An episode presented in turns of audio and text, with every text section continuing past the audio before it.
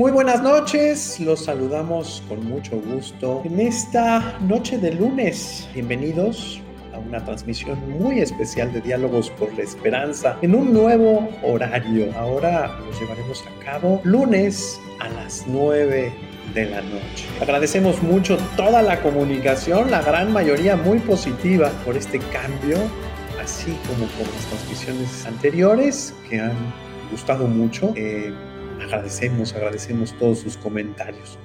En esta quinta temporada nos hemos puesto, propuesto revisar tres temas. La realidad del regreso presencial a las comunidades escolares con todos sus efectos, el pacto educativo global del Santo Padre Francisco, que ahí va eh, entendiéndose cada vez más, asumiéndose cada vez más, poniéndose en práctica cada vez más, así como el tercer tema, las nuevas iniciativas del gobierno federal en cuanto a los contenidos y métodos educativos. En esta ocasión, en esta noche de lunes, nos centraremos en dos iniciativas pastorales muy importantes, iniciativas de nuestra iglesia que tienen muchas similitudes, también diferencias. ¿eh? La primera es la convocatoria del Pacto Educativo Global, particularmente el documento que oficializó este pacto, que se celebró el 15 de octubre del 2020 por parte del Santo Padre Francisco, así como el documento del Episcopado Mexicano Educar para una nueva sociedad, que fue publicado en el mes de septiembre de 2012. Para ello, hemos invitado con mucho gusto al señor arzobispo de León, responsable de esta dimensión de pastoral educativa y de cultura de la SEM, señor Alfonso Cortés, así como a la doctora Lourdes Caudillo Zambrano, académica e investigadora que colabora en la Universidad Iberoamericana de la Ciudad de México. Ellos y un servidor eh, estuvimos trabajando intensamente en la redacción de ese documento. Un servidor posteriormente eh, con el grupo de revisión eh, estuvo en la parte de estar afinando todas las cuestiones integrando todos los modos que habían solicitado los señores obispos en la asamblea, pero el señor Alfonso coordinó propiamente un esfuerzo muy largo, muy interesante, de mucho diálogo eh, con múltiples actores de la sociedad. Me acuerdo que nos reunía cada jueves, cada 15 días, para dialogar con distintos grupos, educación para adultos, educación eh, media, educación superior, educación básica, primera infancia, eh, todo el desafío de los padres de familia, las universidades, etc. fue verdaderamente un trabajo enorme. Voy a leer algunos datos de ellos dos. Inicio con la doctora Lourdes Caudillo, quien es licenciada en Pedagogía por la UNAM, es maestra en Filosofía por la Universidad Iberoamericana, doctora en calidad y evaluación de instituciones, programas e intervención psicopedagógica por la Universidad Complutense de Madrid España, experta en evaluación educativa por la Universidad de Deusto. Sus áreas de interés son formación docente, literacidad académica, evaluación educativa, filosofía de la educación y bueno, en la docencia ha impartido distintas materias, entre ellas escritura académica, Introducción a la didáctica, evaluación educativa, filosofía de la educación. Ha sido profesora invitada en Seattle, en la Universidad de Seattle en 2015, para desarrollar el programa Aprender a Pensar en la Universidad, un modelo de escritura académica muy interesante. Muy buenas noches, doctora. Es un gusto tenerla aquí. Bienvenida a esta transmisión de Diálogos por la Esperanza. Muchísimas gracias, Eduardo. Gracias a ti por la, por la invitación. Un gusto volvernos a encontrar. Gracias, eh, doctora. Presento a su excelencia, Monseñor Alfonso Cortés, eh, como ya lo dije, arzobispo de León y responsable de la dimensión de pastoral educativa y de cultura de la conferencia del episcopado mexicano para este nuevo trienio. Es miembro del Consejo Pontificio de la Cultura, eh, siendo presidente de la Dimensión de Pastoral Educativa para el trienio 2009-2012 promovió, como ya dije, los trabajos de redacción de este documento Educar para una nueva sociedad. Fue rector del Pontificio Colegio Mexicano de Roma, presidente de los rectores de los colegios pontificios de 99 a 2005, fue obispo auxiliar de Monterrey de 2005 a 2009, obispo de Cuernavaca de 2009 a 2012.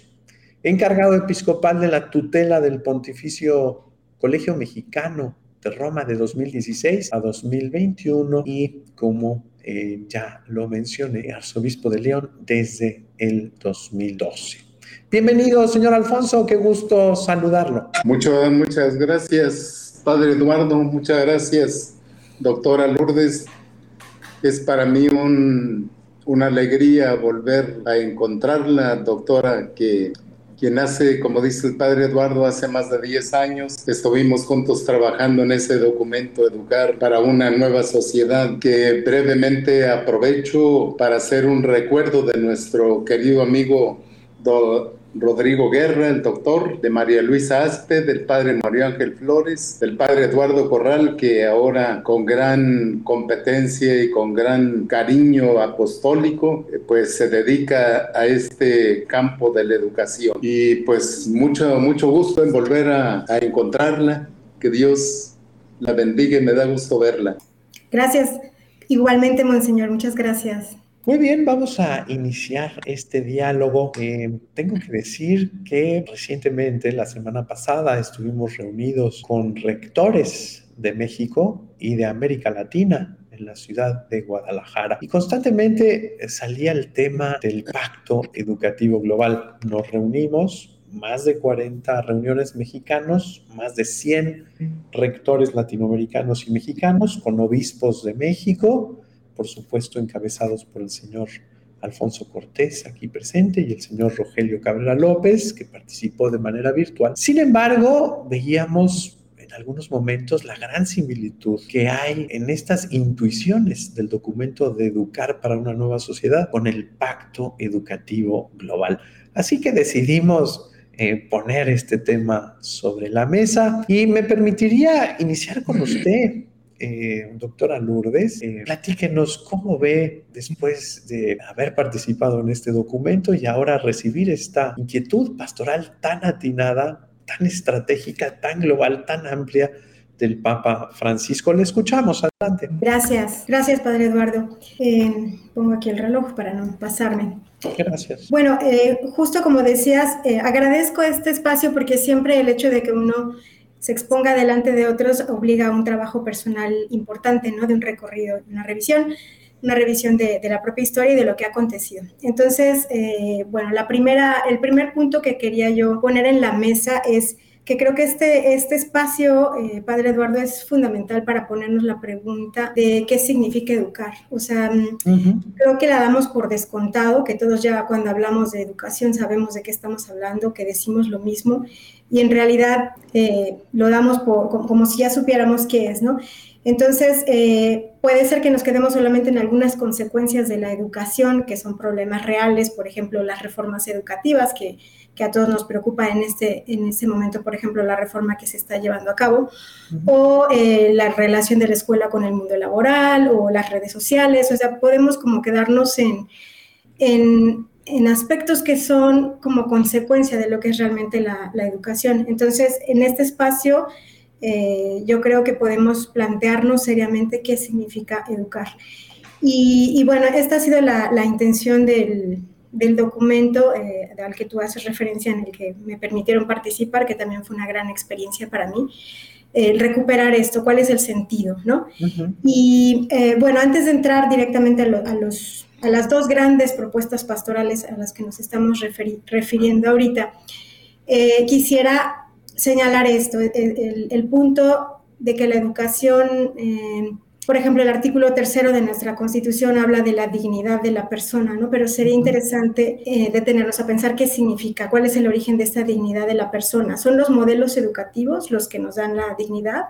¿Los planes de estudio, las asignaturas que cursamos, si llevamos inglés o no llevamos inglés? O sea, ¿qué es realmente el, tema educativo? Eh, y pareciera ser muchas veces queda reducido a, lo que dicta el Estado, ¿no? O sea, que la educación es el sistema. Y pues no, o sea, en realidad nos, interpela a todos y cada uno de nosotros. Y eso es justamente la, belleza o la potencia de la propuesta pastoral de la, iglesia. Eh, nada más como un, punto también en el que quisiera enmarcar mi, intervención, es una, cita de María Zambrano, una filósofa que me, me, resulta muy atractiva, no porque sea familiar mío, no lo es, pero bueno, la cita dice que el ser humano es el único al que se le da la vida como una tarea, o sea, nace como un ser inacabado, no sabe quién es cuando nace, necesita ir descubriendo, reconociendo su propio rostro. Y esta tarea no la puede llevar a cabo solo o sola, no, no la puede confiar también solamente al instinto, como sucede en la naturaleza, sino que necesita la educación, aquí vamos entrando en el tema, ¿no? Alguien que le comunique la memoria de la cultura, de la sociedad, del sentido.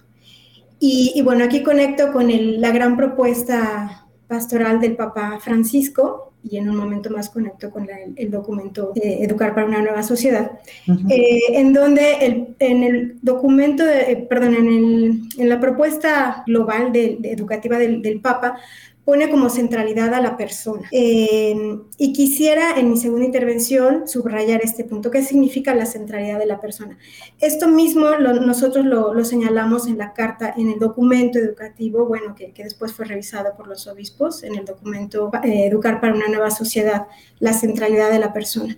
Y, y, bueno, brevemente, ya se me acabó el tiempo, nada más decir que encuentro puntos de coincidencia fascinantes entre estas dos propuestas que en el fondo son eh, el lugar precioso que es la iglesia, ¿no? que nos ayuda a no perdernos en un mundo de confusión. Entonces, el primer punto de coincidencia es la centralidad de la persona. Otro segundo gran punto de coincidencia entre la propuesta del Papa y lo que la Iglesia en México en su momento hizo es favorecer eh, una educación inclusiva, ¿no? La participación de niñas, niños, jóvenes en la educación y eh, los marginados. También la responsabilidad de la familia es otro gran punto en el que coinciden estas dos propuestas educativas. Eh, y, bueno, un, punto final en el que veo que tiene una, un acento particular el Papa en, este, en el Pacto Global Educativo es la, el escuchar a los jóvenes, el estar atentos a los jóvenes, es, ese punto creo no está tan desarrollado en la carta, en el documento de, que hicimos en México, pero sin embargo sí hay como la preocupación de educar el corazón de, de los jóvenes. bueno, gracias, Ana. Muchas gracias, muchas gracias, doctora. Efectivamente es interesantísimo algunos aspectos que nos ha dicho usted que están en el documento de Educar. Desde Educar para una nueva sociedad, veníamos platicando de las reformas Inclusive el documento que inspira el documento de Aparecida, el planteamiento es ese, decir, bueno, sí, hay unas reformas, pero educar es algo mucho más amplio que la visión estatista. Pero escuchemos al señor Alfonso, agradecemos mucho ya eh, todos los mensajes que vamos teniendo. Hoy tenemos una participación eh, pues muy numerosa, no se desesperen, al ratito vamos a dialogar con estos eh, comentarios que nos han mandado, pero escuchemos la primera intervención del señor Alfonso. Señor Alfonso, adelante. Muchas, muchas gracias. Comienzo nuevamente en mi calidad de obispo y de pastor encargado de, la, de esta dimensión de educación y cultura de la conferencia episcopal. Comienzo con un saludo de gratitud a todos los académicos, los agentes de pastoral, a los maestros, a los padres de familia, a todas aquellas personas que nos, que nos acompañan a través de las redes sociales. Y pues para iniciar esta pregunta que nos haces, Padre Eduardo, quisiera comenzar respondiendo que educar para una nueva sociedad y el pacto educativo global del su santidad el Papa Francisco. Ambos documentos tienen una cualidad, que tienen, están dirigidos no solamente a la iglesia, sino que están dirigidos a la sociedad, a las personas de buena voluntad.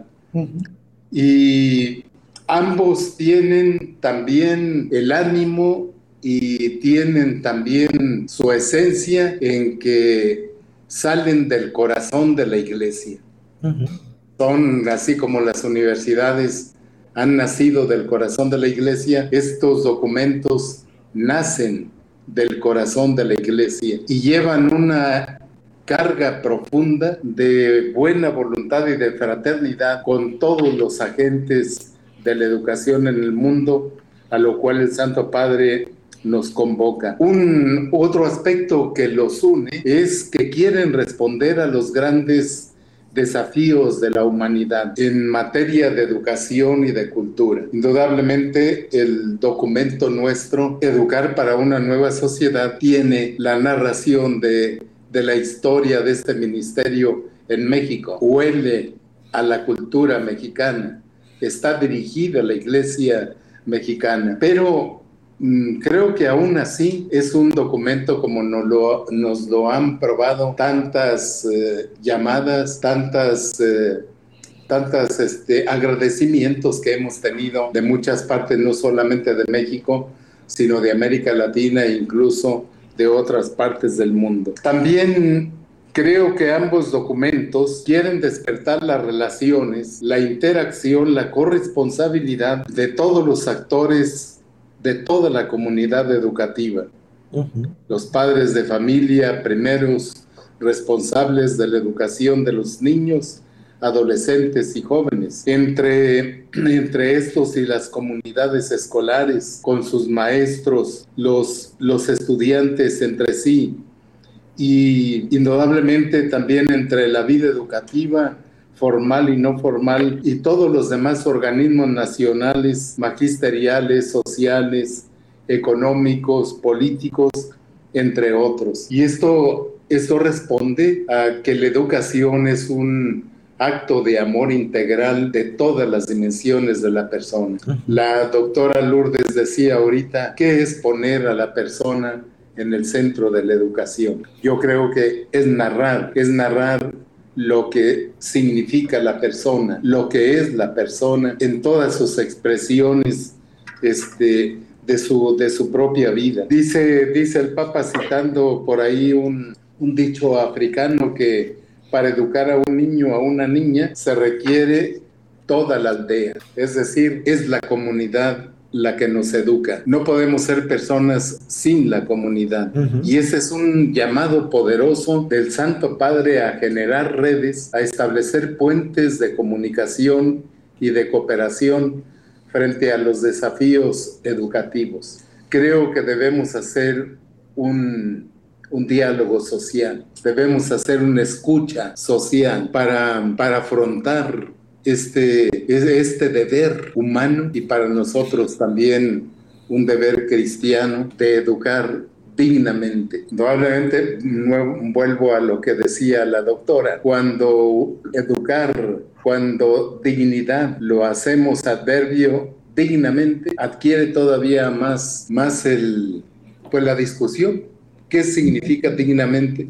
Y ahí necesitamos entrar en un diálogo que pero ciertamente con el centro de la persona. También quisiera mm, brevemente mm, señalar dos grandes diferencias que no los limitan, sino que los enriquecen y complementan. La primera tiene que ver con la extensión de cada uno de los documentos. Ya lo señalaba la doctora, son pocas páginas.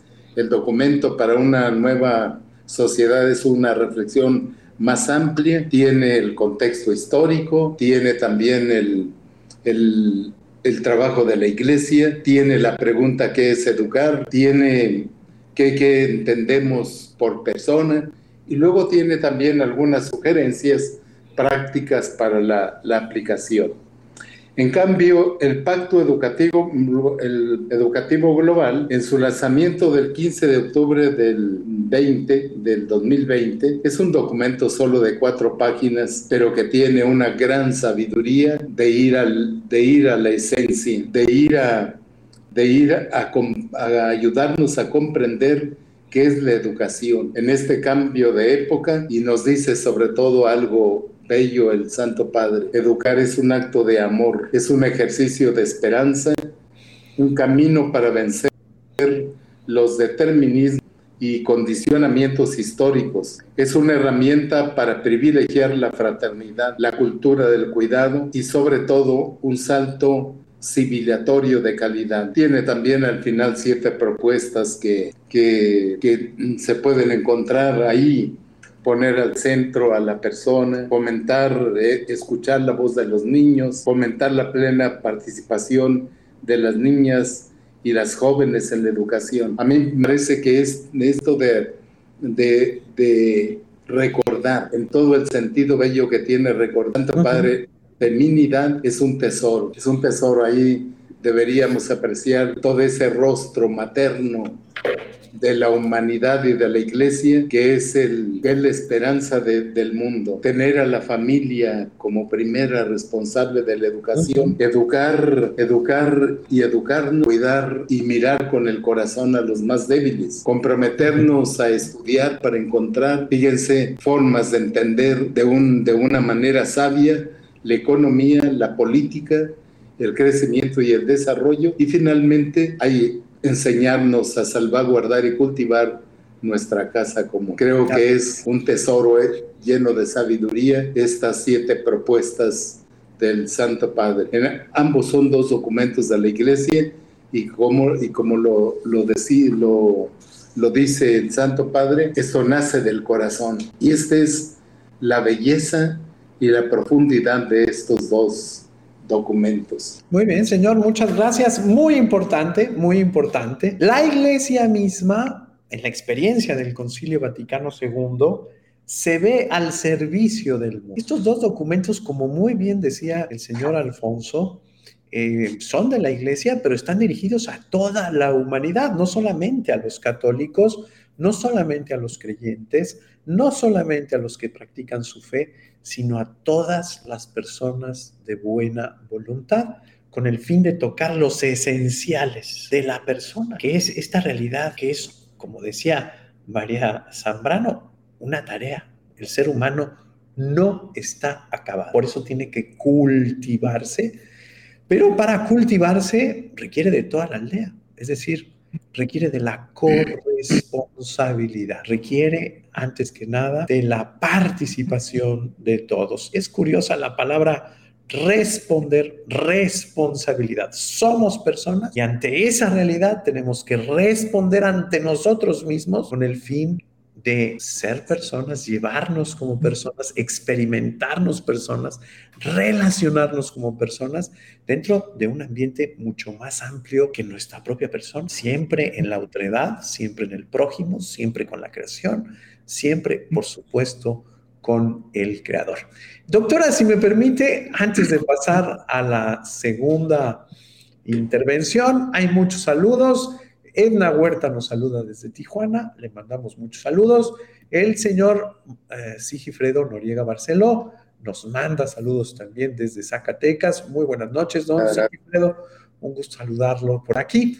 Jesús Israel Soto Carvajal nos saluda desde Morelia. Eh, Catalina nos saluda también, nos manda bendiciones. Lupe Puente, buenas noches, gracias por estos espacios. Saludos. José de Jesús Gutiérrez, bendiciones y saludos desde Tehuantepec. Gracias, saludos hasta allá. Sabemos que no deja de llover. Eh, mucho ánimo, paciencia. Julieta Bonilla nos escribe desde Puebla. Julieta Bonilla, eh, salesiana, nos dice, saludos al padre Eduardo, muchas gracias Julieta, saludos hasta Puebla. Eh, Beatriz Cortés nos dice saludos desde el colegio Antonio Plancarte de Jacona, Michoacán. Libros muy interesantes para reflexionar será muy importante más personas se unan al bien por nuestra casa común, presentes, atendiendo para poner nuestro granito de arena de lo local a lo global con mucha esperanza de un mundo mejor. Pedro Cortés nos saluda desde León, Guanajuato también.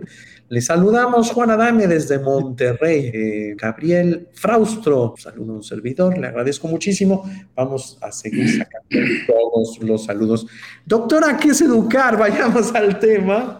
Eh, ya nos adelantó, esto es muy, muy interesante, esta cuestión de la memoria, de la comunicación de la memoria, de la tradición, eh, etcétera. Le escuchamos con atención. Gracias, Padre Eduardo. Eh, sí, bueno, conectando con, con, estas dos grandes propuestas educativas estamos dialogando. Eh, como bien decían ambos, son una propuesta para toda la sociedad, ¿no? Y, reclaman a la responsabilidad de todos. Es muy importante reconocer que no es una responsabilidad del Estado, de los sistemas educativos, sino de, todos y cada uno de nosotros. Eh, decía Monseñor que, que, la centralidad de la persona implica narrar lo que significa eh, la persona en sí. Aquí es interesante ver que, eh, que nosotros no somos una tabula rasa, ¿no? Lo que decía John Locke, o se ha afirmado en algunos momentos históricos o culturales, que nacemos en blanco y en, esa, en ese vacío se puede vertir todo lo que se quiera, ¿no? O sea, esa no es la persona, la persona no es una, un vacío, sino que nacemos todo mundo con una exigencia de algo grande, de algo bello, de la felicidad. Esto no, no es una cosa que, que nos vierta ningún estado, ni, ni, el padre, ni la madre, ni nadie. O sea, nacemos nosotros con este gran deseo de felicidad. Entonces es fundamental mirar este punto de partida que late, que está ahí, que bulle y que es eh, lo que nos empieza a desvelar el rostro de quién es la persona, ¿no? Este gran deseo de, de, ser uno mismo. Pero entonces, ante la, provocación que tú pones ahorita, Eduardo, eh, Padre Eduardo, respecto a cuál es el papel de esta sociedad o cuál es la responsabilidad ante la persona, una persona que nace, ¿no? Alguien que llega al mundo, cuál es la, qué significa educar a esta persona que llega al mundo. Y bueno, no con ninguna pretensión de responder, simplemente planteando más, más preguntas que nos ayuden a entender. Eh, pongo un ejemplo, pongo un, sí, una anécdota de un colega, un amigo que, nos, que me compartió, que me parece interesante para entender esto de la tradición y la educación en este contexto del, del, pacto global educativo. Eh, este amigo decía que eh, él como profesor estaba calificando, se quedó dormido y su hijo de más o menos cuatro años lo miraba y mientras lo miraba, él se despertó y vio que lo estaba sí, que estaba intensamente mirándolo. Y entonces él le preguntó, ¿qué, quieres? Simplemente le sonrió su hijo y él dice, en ese momento creo que nací como educador y nací como padre. Es como si mi hijo me hubiese con su mirada desafiado a decirme, papá, asegúrame que ha valido la pena nacer, que ha valido la pena venir al mundo, asegúramelo. Y este punto para él se volvió muy provocador eh, educativamente. Eh, él dice, eh, que el punto para, eh, eh, de educar no es enseñar algo, sino la primera pregunta es si verdaderamente nosotros creemos que eso, que vale la pena la vida, qué sentido tienen las cosas, la, la, la existencia en sí. Y, y, esto los niños, los jóvenes, las chicas, lo ven, o sea, aunque estén dormidos, aunque parece que no nos ven, aunque los dejamos en la guardería, parece que hay momentos en que nos deshacemos de ellos, no es verdad. Ellos continuamente están viendo para nosotros qué es lo que vale la pena, si usamos el dinero, para qué lo usamos, cómo lo usamos, si las relaciones, eh, qué buscamos en el mundo, qué sentido tiene levantarse en las mañanas, correr a, a la escuela, regresar, comer, dormir, ganar dinero. Todo esto, los niños las niñas, los jóvenes lo miran. Y aquí es donde entra la gran responsabilidad a la que se refiere tanto el Papa Francisco como, como el documento Educar para una nueva sociedad. La responsabilidad de, las familias y de los adultos, nosotros como adultos, es esta. Eh, si somos los primeros en, hacer este trabajo de cuál es el, verdadero sentido de la vida.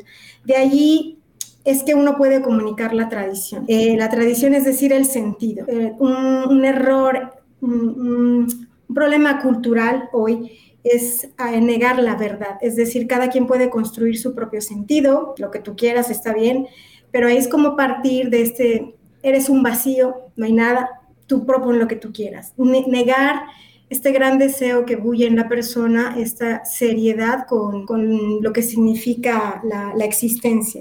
Entonces, eh, la primera gran pregunta es cuál es el sentido que nosotros comunicamos a nuestros niños y jóvenes, ¿no? Y creo que esta, esta afirmación que daba este colega mío es, este, asegúrame que vale la pena venir al mundo, ¿no? Al mundo. Eh, creo que es el modo más importante de entender lo que significa educar. Porque, eh, ya con esto cierro, Lalo, porque eh, nosotros sin decir nada, todo el tiempo estamos educando, todo el tiempo. El punto es qué es lo que estamos comunicando a, a nuestros niños y jóvenes. hay quienes dicen, no me interesa la vida porque no quiero ser como mi padre o como mi madre, ¿no? Que continuamente se lamentan de todo, del mundo, del trabajo, del tráfico. ¿Para qué vivir, no? ¿Para qué existir? Entonces, eh, las salidas, eh, lo que son los vicios, las redes sociales, pues tienen mucho que ver con las depresiones, tienen mucho que ver con la propuesta cultural y educativa que nosotros como adultos hacemos para descubrir quién soy yo y qué sentido tiene la, la existencia. Muchas gracias, muchas gracias. Me, me, encanta esta participación que no es de una, no sé, no de una racionalista que va a los libros, a las fechas, no, va a mirar la realidad constante, va a ver la experiencia, el acontecimiento educativo y va a explorar, va a explorar en la realidad qué es educar.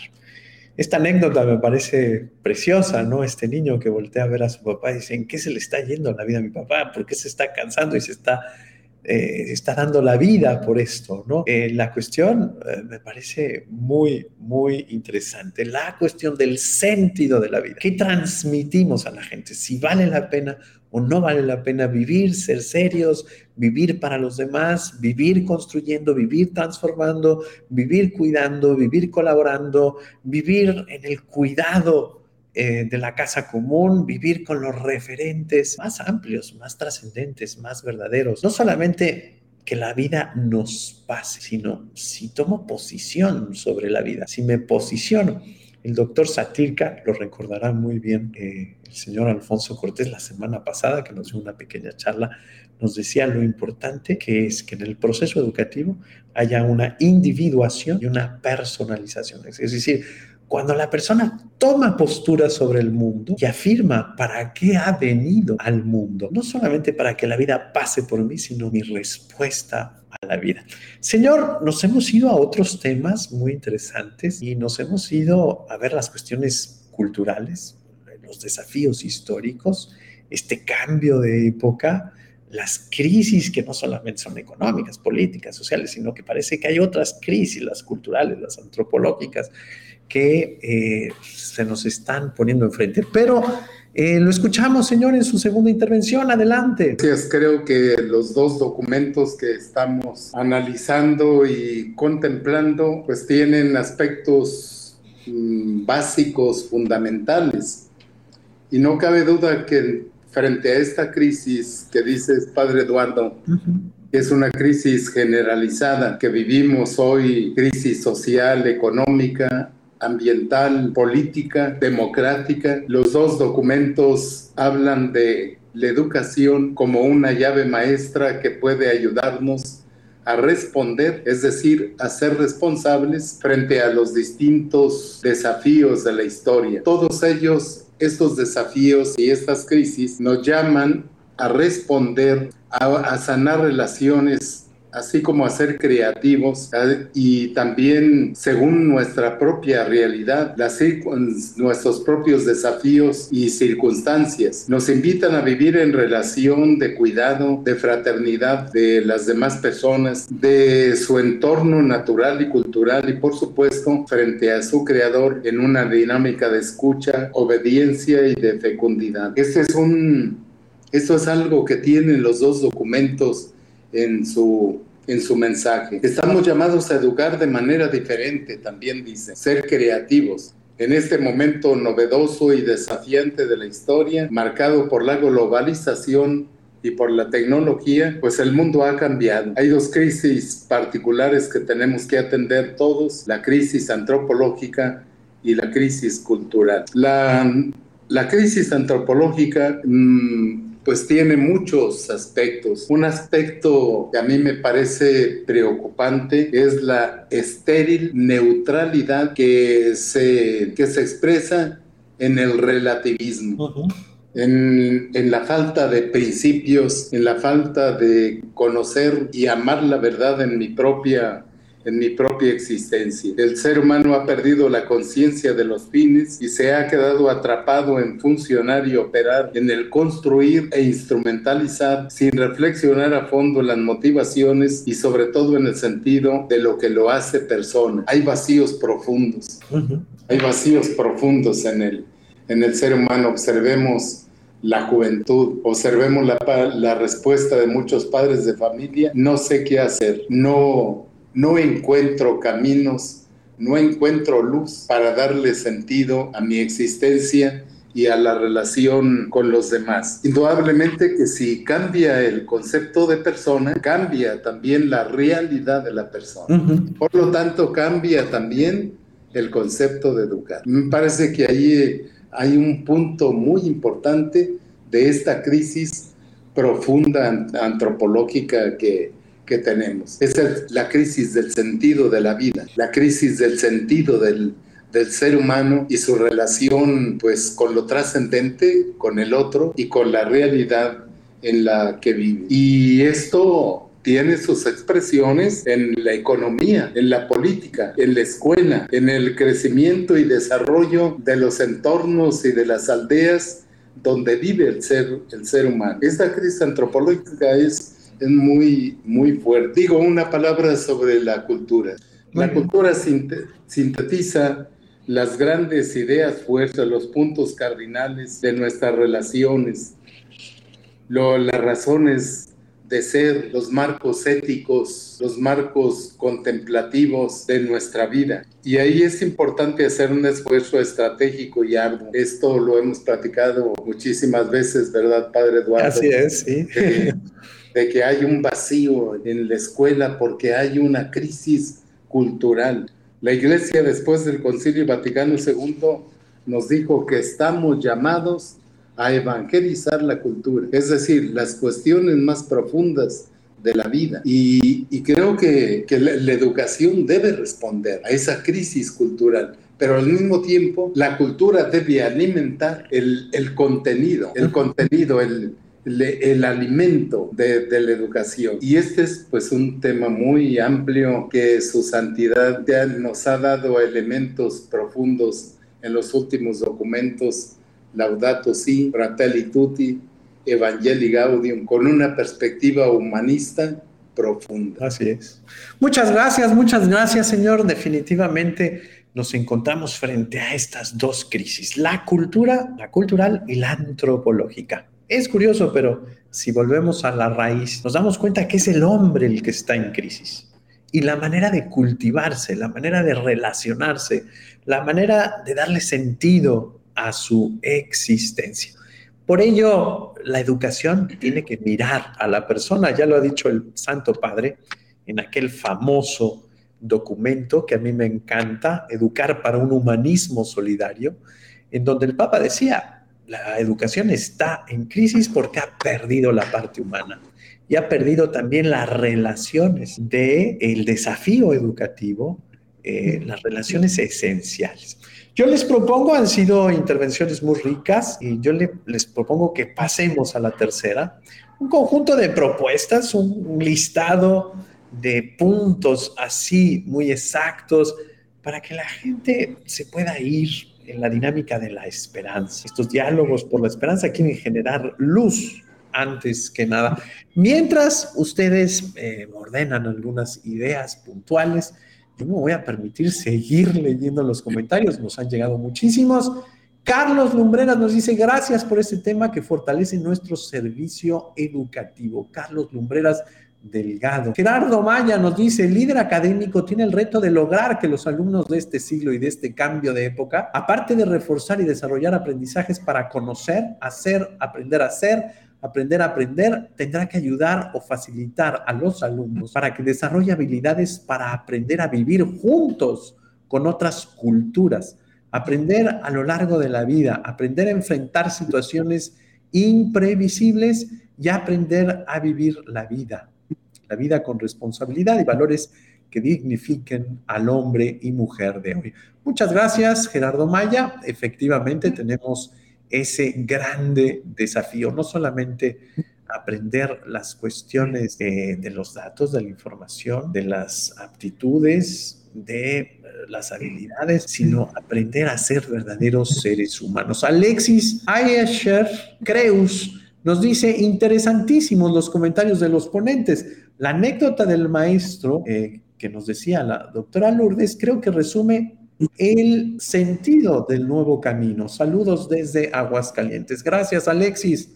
Sandra Montalvo dice bendiciones desde Ciudad Victoria, Tamaulipas. Gracias, Sandra. Rosy Díaz, gracias. Saludos desde AMSIF, eh, Ciudad Obregón, presente. Muchas gracias, Rosy. Clau nos dice saludos desde Ciudad de México. Natalia, saludos a Lulú desde León. Les mandan saludos. Mauricio Hernández, saludos desde Cuernavaca, Morelos. Carlos Más, saludos desde Tampico, Tamaulipas. Javier Mancilla, Padre Eduardo nos dice buenas noches desde Saltillo, Coahuila. Muchas gracias, Javier. Eh, Silvia Torres, saludos desde León, Guanajuato. Cintia Armé, saludos desde Guaymas, Sonora, desde Obregón. Gerardo Maya, saludos desde Ensenada. Mac Rodríguez Martínez, saludos desde la diócesis de Tula. Muchas gracias. Edna Muerta, esta ya la leí. Saludos desde Tijuana. Saludos, maestra Edna. Pasemos a las conclusiones. Doctora Lourdes, la escuchamos con atención. Gracias, Padre Eduardo. Pues retomando la preocupación que, que mucho tiene en el corazón el Papa de tender puentes entre adultos y jóvenes y niños y niñas, eh, creo que este ejemplo que traje a cuento es, es, esencial. La primera eh, pregunta que tenemos que ponernos nosotros es si verdaderamente encontramos nosotros el gusto por la vida, o sea, el gusto por la, por la existencia. Eh, porque, y no es una respuesta que se dé en un momento, es una pregunta que tenemos todos los días, porque hay días en los que uno se levanta más cansado, un poco más desorientado, hay días que uno se levanta con más ánimo, pero en el fondo, ¿qué es lo que puede ayudar a, responder este gran desafío?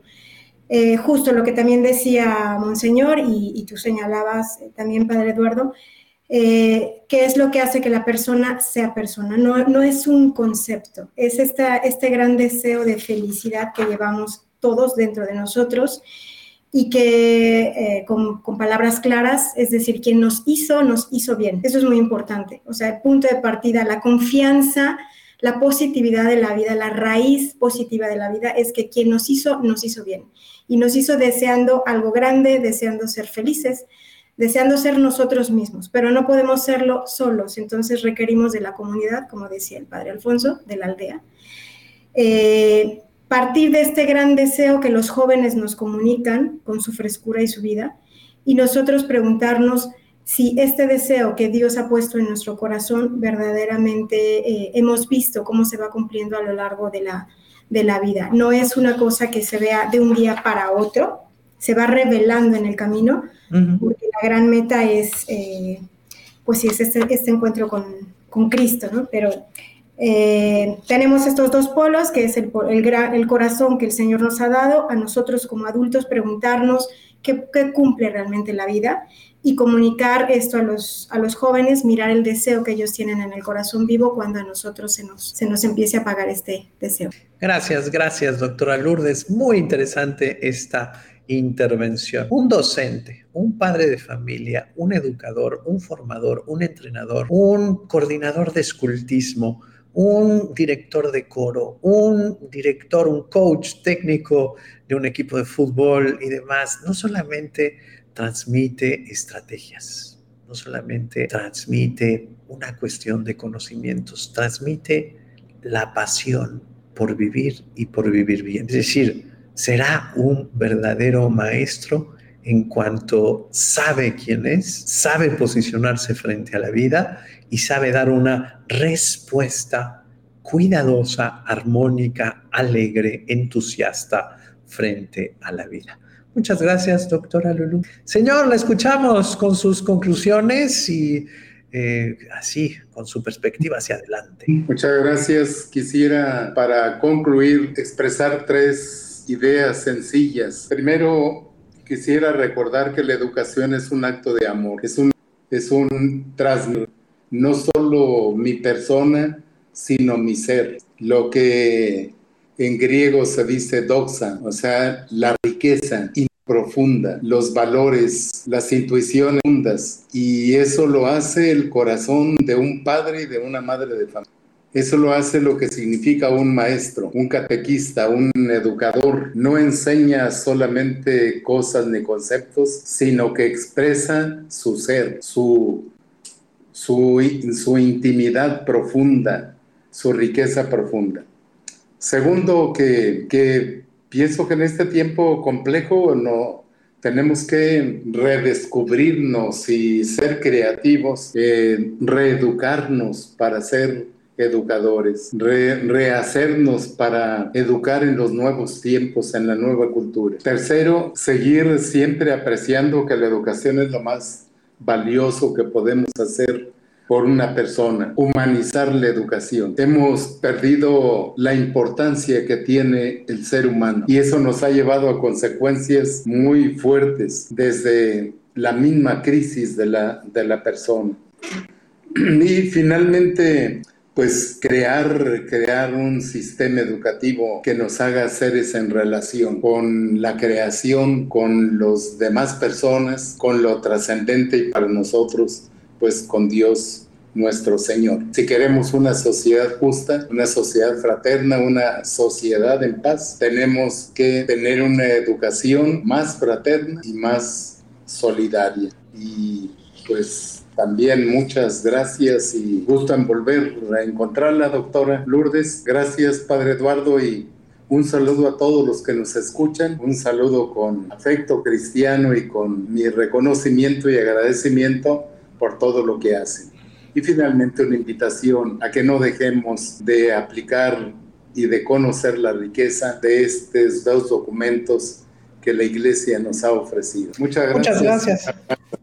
Muchas gracias, señor. Muy interesante estos puntos. Educar en este cambio de época para reconocer los esenciales. Somos seres en relación, somos seres dignos, somos seres capaces de verdad, somos seres capaces de cultivarnos y cultivar la realidad para los demás, pero sobre todo este último punto, somos seres capaces de amar, es decir, somos seres capaces de ver por los demás, para los demás y que nos enferma es esta autorreferencialidad, cerrarme al mundo y centrarme en sí mismarme y no salir. En duchere, duchere conducir, el prefijo e hacia afuera, es decir, no empujarme hacia adentro en un intimismo, sino entrar en esta dinámica de reconocer la realidad, caminar con la realidad, servir la realidad y dialogar con la realidad.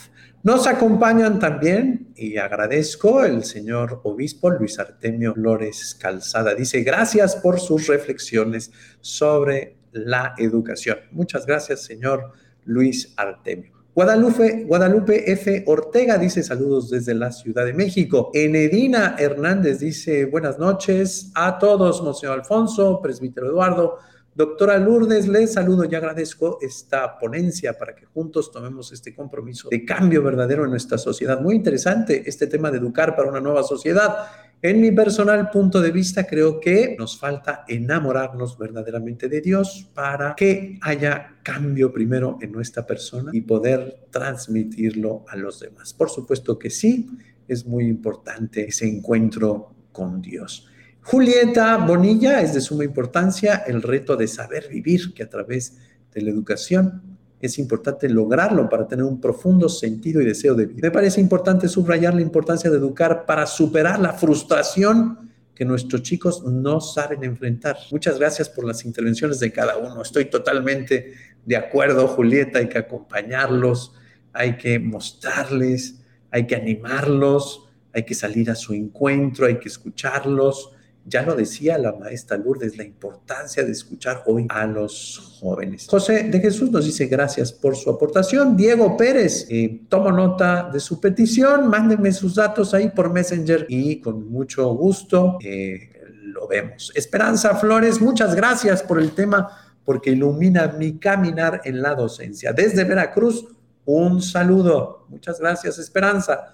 Yolanda Estrada, Yolanda Estrada nos dice gracias por estas enseñanzas. Saludos. José Luis Reyes, no, Reynoso, dice alabado sea Jesucristo. Luis Caudillo, saludos desde León, Guanajuato. Pancho y Clary Bolívar, juntos, este movimiento tan interesante, nos mandan saludos a ambos. Gracias, Pancho y Clary.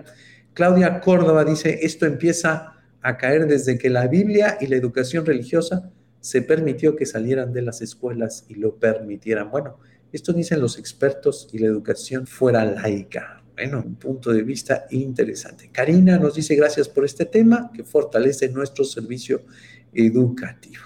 Pues muchas gracias, muchas gracias a todos. Gracias de nueva cuenta, doctora Lourdes.